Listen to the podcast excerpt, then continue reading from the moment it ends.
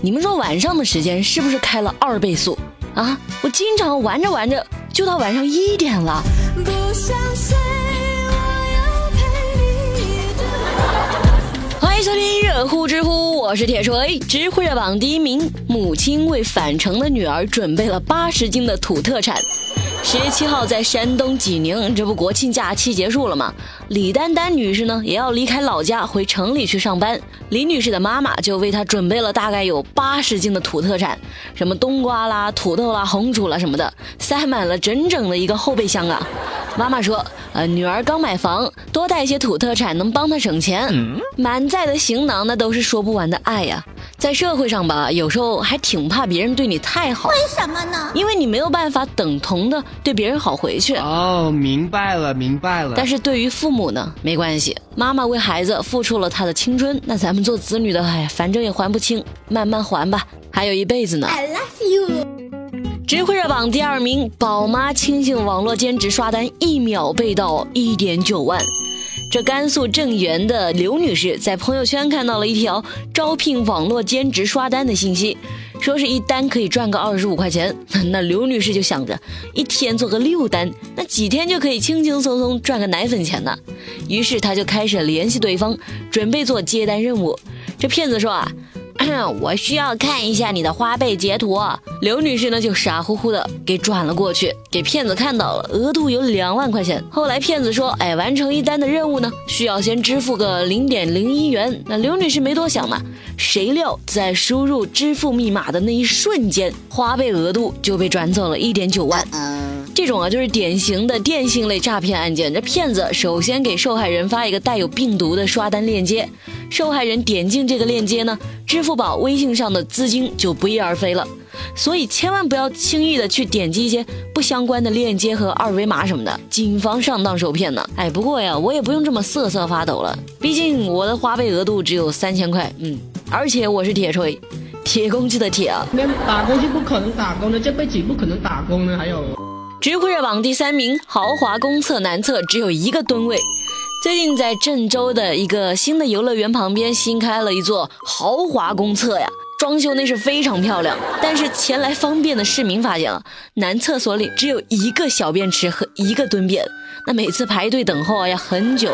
由于坐便太少呢，有一些小孩等不及了，就直接在地上解决生理需求。那每到这个时候，就会感觉到，嗯，豪不豪华的不重要。干净清洁给大家带来方便，那才是最重要的呀。不过不容易啊，终于你们男厕也等到排队的这一天了，体验一下是什么酸爽感呀！知乎热榜第四名，新娘婚礼磕一百个头拿两万块钱的红包。这每到节假日的时候，办喜事儿总是特别多，而这个国庆长假呢，自然不例外。甚至今年结婚的人比平常的多了很多呀。前几天网上还有一位女子啊，七天假期参加了八场婚礼，给份子钱给到怀疑人生。但相对呢，还有很多的新人收红包也是收到手软。最近在湖北武汉就有一对新人结婚，但是新娘呢感觉这个婚结的是非常辛苦。经了解，按照当地的风俗，新人首先要拜堂嘛，三叩首之后，所有的亲戚长辈坐在面前受礼，然后给新娘一个改口费。据说长辈给几个红包就要磕几个头，那有的长辈给个一千块钱的改口费，但是还把它分成五份红包，这每个红包里面就有两百块。可是呢，新人拿到这些钱就得磕五个头，你说这不是磨人的吗？叫完长辈，收完改口费之后啊，新娘就直接瘫在沙发上了。虽然他们磕头的时候吧，下面垫了一个垫子，但是还是可以看出新娘的膝盖都跪红了。之后新娘和朋友坐在婚房里面数钱呢，一百个头磕下来，你们猜收到多少？两万多的改口费。咁就梗啊！有人觉得这是陋习，应该改进；也有人觉得呢。这个就是一种习俗呀，没什么，感觉还好。哎呦，别说了，你只要给我钱呢，我我也能磕。这红包啊，可不能收。知乎热榜第五名，神婆一年坑出了一套房。近几年，越来越多的彷徨的青年啊，加入了互联网占卜的行列。最近，一个通过某直播平台算命敛财的年轻大师高某就落入了法网。这三年期间啊，什么驱鬼了、请福了、开天眼了，用这些名义骗取钱财。落网之后呢，他承认他只是模仿别人在算命，咒语呢也全是自个瞎编的。根据调查，部分的占卜者是心理学的在读生或者毕业生，有些呢就是广告从业者和编剧，他们从事占卜就是因为来钱快，什么塔罗牌占卜了、能量水晶了、调频了、通灵了，哎呦都是收入不菲。还有神婆一年坑出了一套房子，哎，这样的骗局那真的是太多了。那为什么就有那么多人愿意上当呢？而且还是年轻人？其实我感觉归根结底，这可能不是迷信，而是迷惘。可能觉得生活太难了，你不找一点精神寄托吧，还真不行。这种时候，不管是什么，只要能够给予他一个方向，也许人们就有再出发的原动力了。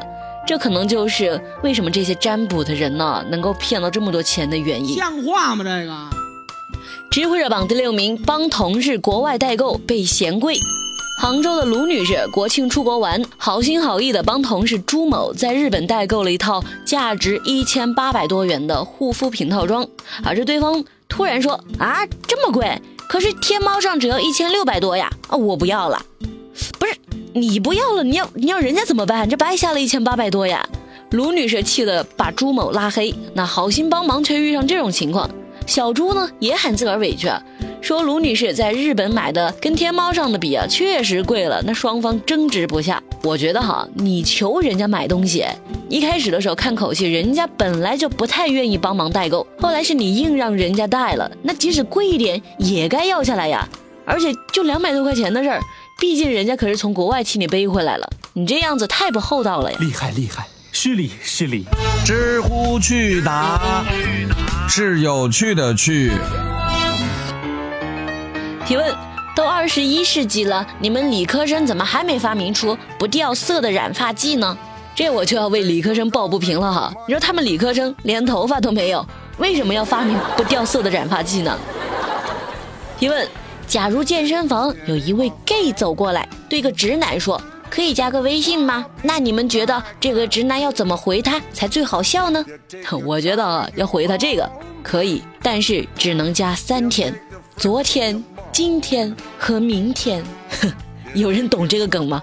没人的话我就走了哈。我不要面子的。好了，今天的节目咱们就说到这儿，明天早上记得准时收听哦，拜拜。